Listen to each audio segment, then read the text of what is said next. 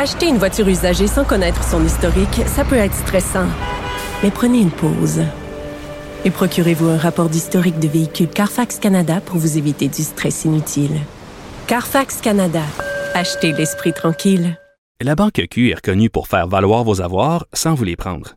Mais quand vous pensez à votre premier compte bancaire, tu sais, dans le temps à l'école, vous faisiez vos dépôts avec vos scènes dans la petite enveloppe. Hmm, C'était bien beau.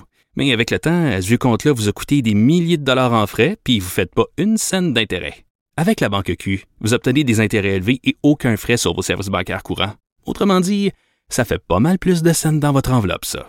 Banque Q. Faites valoir vos avoirs. Visitez banqueq.ca pour en savoir plus. Guillaume Lavoie. Il connaît tous les dessous de la politique. Une entrée privilégiée dans le Parlement. Là-haut sur la colline. Guillaume Lavoie. Bonjour, merci d'avoir choisi Cube Radio. Heureux de vous retrouver pour euh, ce nouvel épisode de Là-haut sur la colline. Grande, grande euh, nouvelle aujourd'hui, nouvelle surprenante, c'est cette démission. Madame Sophie Brochu, PDG d'Hydro-Québec, qui annonce qu'elle quitte. Et plusieurs choses à, euh, à considérer sur cette nouvelle-là. D'abord, reconnaissons la valeur intrinsèque de Madame Brochu, une grande dirigeante qui avait décidé d'aller servir l'État, une, décision éminemment honorable et noble. C'est donc en soi une perte générale pour l'État québécois. Ceci étant, il faut reconnaître euh, des, rapports institutionnels ici. S'il y avait un conflit entre le gouvernement, incarné par le ministre, et le PDG d'une société d'État, ben c'est la PDG de la société d'État qui doit quitter. Ça, ça fait pas d'enjeu sur qui est là. Ce ne sont que des rapports institutionnels, mais ça dit justement qu'à force de dire que Mme Brochu part et que ça n'a rien à voir avec le gouvernement, ça ouvre cette question. Non, il y en a un conflit. Et est-ce qu'on pourrait le creuser, s'il vous plaît, non pas que par curiosité un peu mal placée, mais pour reconnaître que nous avons une extraordinaire grande conversation nationale à tenir sur l'énergie avec un grand E, le côté de l'offre, c'est-à-dire la production supplémentaire ou l'économie qu'on peut générer, et le côté de la demande, que ce soit les Québécois, comment ils consomment, ou peut-être des, des Canadiens de l'Est ou de l'Ouest, en Ontario ou l'Atlantique, ou aux États-Unis, pour remplacer par notre énergie beaucoup plus propre de l'énergie infiniment moins propre au niveau environnemental. Nous avons besoin de cette conversation-là et peut-être, peut-être que le départ de Mme Brochu peut être la bougie d'allumage, à savoir si c'est correct que c'est le gouvernement et le ministre qui décident. Est-ce qu'on peut, s'il vous plaît, parler ensemble de de quoi est-ce qu'on va parler, de quoi est-ce qu'on va décider? Guillaume Lavoie, le véritable troisième lien. Le Salon Bleu à vos oreilles. Et tout ça sans utilisation des fonds publics. Vous avez vu, euh, il y a très longtemps, en fait, très longtemps, il y a à peu près deux ans de ça, il y a une ville dans la couronne de Montréal, Vaudreuil-Dorion, qui avait eu cette idée géniale, traduction débile, que pour sécuriser une intersection, on avait eu une idée d'un projet pilote, c'est-à-dire de demander aux piétons de prendre des fanions, littéralement, et de signaler aux automobilistes qui étaient en train de traverser. On en avait ri et la ville s'était un peu excusée en disant, vous savez, c'est un projet pilote, on va essayer. Et on apprenait récemment que le projet pilote va être mis de manière permanente. Alors finalement, on trouve que c'est une bonne solution, ça. Bon, ben pour aller au fond de ça, puis faire le tour de l'enjeu, puis peut-être en parler de manière saine et intelligente, rejoignons Sandrine Cabana-Degani, qui est directrice générale de Piéton Québec. Bonjour, madame. Bonjour. Merci beaucoup d'être avec nous. Alors, d'abord, expliquez-nous exactement qu'est-ce qu'a fait Vaudreuil-Dorion. Est-ce que j'ai bien compliqué? Est-ce que ça se peut, là, l'idée qu'ils ont mis en œuvre? Ben, c'est ce qu'on a compris également. Là. Donc, euh, le piéton, pour traverser au passage piéton, devait prendre un fanion et, et traverser de l'autre côté et le laisser dans un, une espèce de cône de l'autre côté de la rue. Là, Donc, il y avait des réceptacles à fanion des deux côtés de l'intersection. Prenez-en un, traversez en signalant que vous êtes là comme si vous étiez en train de signaler un avion. C'est pas mal ça. C'est, ça nous semble particulièrement euh, presque ridicule. D'abord, expliquez-nous pourquoi est-ce que mécaniquement, c'est peut-être pas l'idée du siècle. On reviendra sur la culture de la chose. Là. Oui. Ben en fait, c'est sûr que euh, le fait qu'on ait besoin de faire ça, ça démontre qu'il y a un enjeu important et que probablement que euh, l'aménagement du passage piéton favorise pas son respect et que les conducteurs doivent pas respecter le passage piéton si on pense que les piétons doivent prendre un, drapeau là pour être assez visibles pour, euh, en traversant. Donc ça, c'est d'abord peut-être le premier point qu'on peut en retenir. souvent, nos passages piétons au Québec sont aménagés sur des des routes qui font plus d'une voie dans chaque direction. Euh, donc, euh, la vitesse est élevée à l'approche du passage piéton. Ça, c'est pas des conditions qui, euh, qui vont favoriser le respect du passage piéton. on sait aussi qu'au Québec, on n'a pas une culture nécessairement de, de respecter les passages piétons puis de céder le passage aux piétons. Donc, probablement que ce projet pilote-là démontre aussi la, l'identification de cet enjeu-là. Mais au point de vue mécanique, là, parce que j'imagine d'abord euh, si tous les fanions sont de l'autre côté de la rue, c'est un peu ridicule. On me demande de traverser la rue en courant pour aller me chercher un fanion de l'autre côté pour que je puisse traverser de manière sécuritaire. Ça ne marche pas, là. C'est sûr qu'au niveau logistique, ensuite, il y a plusieurs enjeux. Euh, C'était aussi des très gros fanions. Donc, est-ce que les enfants sont capables de, le manipuler? Je suis pas certaine. Est-ce qu'il y a une compréhension commune de comment l'utiliser? Comme, comme vous le dites également, si les fanions sont tous d'un côté, comment on fait?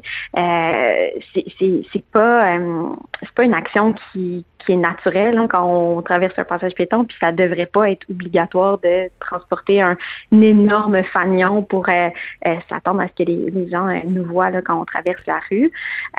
également, on peut penser aux personnes qui sont à limitation physique ou visuelle. Ben, ces personnes-là seront assurément pas capable de, de prendre un, un, fanion pour traverser la rue. Oui, si on peut euh, l'illustrer de manière euh, encore plus triste, imaginez euh, une vieille dame qui arrive de l'épicerie, qui a un sac d'épicerie dans chaque main.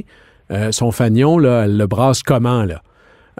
moi, j'y vois un, un, problème grave de leadership politique, là. C'est une imbécilité profonde. Mais est-ce que ça cache pas une réaction comme ça? Un problème culturel encore plus grand, c'est-à-dire que la réaction de base, c'est de demander aux plus vulnérables des utilisateurs de lui prendre les moyens pour assurer sa sécurité. Ben, vous avez tout, à fait raison. Là. Puis c'est un réflexe qu'on a trop souvent encore en sécurité routière, euh, de, de mettre le fardeau de, sa responsabilité sur l'usager le plus euh, le plus petit, le plus vulnérable, donc euh, souvent le piéton, parce que nos routes sont construites pour assurer la fluidité de la circulation automobile, parce qu'on en a fait l'usager prioritaire dans l'aménagement routier. ça fait en sorte qu'ensuite on, on, demande aux piétons d'être responsables de sa propre sécurité. Au début de l'histoire de l'automobile, euh, on demandait aux voitures d'avoir quelqu'un en avant, à pied, devant chaque voiture, qui circulait avec un drapeau tellement on trouvait que la voiture était dangereuse. Puis maintenant, à, force de lobby automobile et de, de campagne de publicité euh, sur euh, qui, qui, a rendu par exemple le jaywalking illégal et tout ça, on a construit une culture où euh, l'automobile est vraiment reine sur nos routes et où on, on, fait porter finalement la responsabilité de, de, leur propre sécurité aux usagers plus vulnérables. Alors prenons-le d'un plan plus général, puisque l'intelligence n'est pas également répartie. Là. Puis là, je m'adresse aux élus de Vaudreuil-Dorion je pense que vous avez abandonné votre rôle ici. Parlons de la vitesse de la voiture qui a un impact direct, et je n'ai pas la statistique parfaitement en tête, vous pourrez nous la rappeler. Quel est le niveau de survie des piétons en fonction de la vitesse des, automobilistes? Parce qu'il n'y a pas de mesure qui empêche un accident à 100 le, le, risque zéro n'existe pas. Mais parlez-nous de la distinction entre un, accident auto-piéton à 50 km heure versus à 30 km heure? Mm c'est sûr que lorsqu'il y a une collision à 50 km heure, le piéton a 25% de chance de survie. Si la même collision avec la même voiture se passe à 30 km heure, le piéton a 90% de chance de survie. Donc, c'est vraiment exponentiel la différence entre 30 km heure et 50 km heure. Ça, c'est au moment de la collision. Puis en plus, la vitesse a un impact sur le temps de réaction et sur la distance de freinage.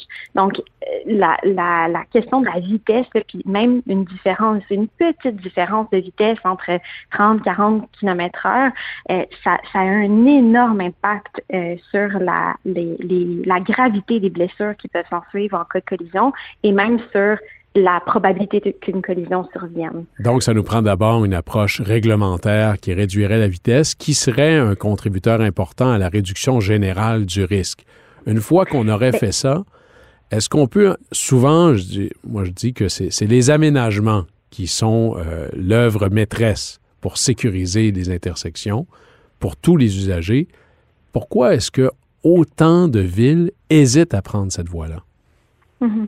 Ben, vous avez tout à fait raison parce que c'est sûr que changer la, vitesse affichée, c'est important, mais euh, il faut aussi que les aménagements favorisent ce respect de, la vitesse affichée, induisent des comportements qui euh, font ralentir finalement les, euh, conducteurs.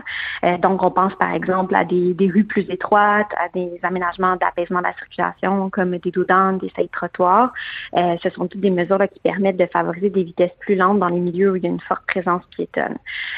Pourquoi on on, ne fait pas assez vite finalement dans nos milieux de vie, ben, c'est sûr qu'il y a un énorme rattrapage à faire, mais il y a aussi la question du fait que nos normes d'aménagement au Québec sont encore très axées sur la fluidité automobile, ce qui fait en sorte que les ingénieurs municipaux doivent composer avec ces normes-là euh, et euh, ça ralentit malheureusement la mise en place de mesures qui seraient plus favorables à la sécurité des piétons. Sandrine Cavana-Degani, parlons-en de ce fameux cahier des normes, là, parce que les ingénieurs euh, sont à travers les villes. On pourrait dire que les villes pourraient prendre des décisions fort différentes d'une ville à l'autre. On le voit. Euh, les aménagements mhm. routiers, les aménagements d'intersection sont pas pareils d'une ville à l'autre, d'un arrondissement à l'autre. Alors, expliquez-nous, c'est quoi la relation entre les normes qui, elles, sont québécoises? pourquoi c'est ça le problème si les villes peuvent faire autrement, finalement?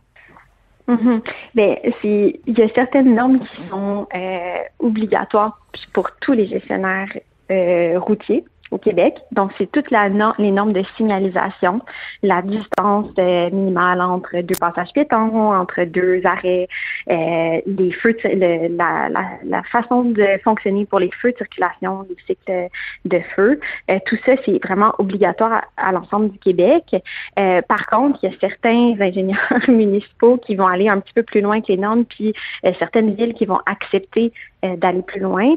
Mais pour ça, ça, ça prend des villes qui ont des ressources suffisantes pour faire leur propre guide d'aménagement et euh, qui sont prêts à aller plus loin que ce qui est euh, normatif au niveau euh, gouvernemental. Mais là, vous apportez de fait un bon point, c'est-à-dire que le fameux cahier des normes au niveau provincial, s'il était revu avec la protection du plus vulnérable comme valeur cardinale, ça aurait un effet d'entraînement dans les plus petites villes qui, elles, ont peut-être pas les moyens euh, de développer des, nouvelles normes à leur, à leur euh, niveau. Là.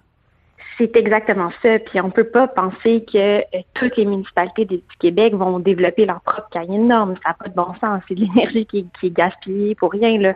On doit avoir des normes au niveau national qui favorisent euh, la sécurité des piétons.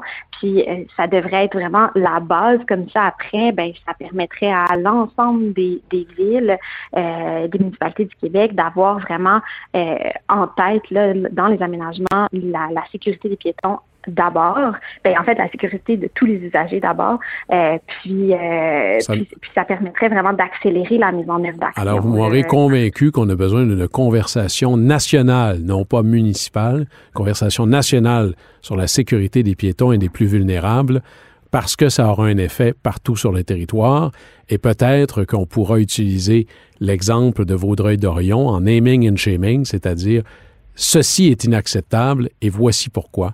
Sandrine Cavana-Degani, je rappelle que vous êtes directrice générale de Piéton Québec. Merci beaucoup d'avoir été avec nous. Merci à vous. Au plaisir.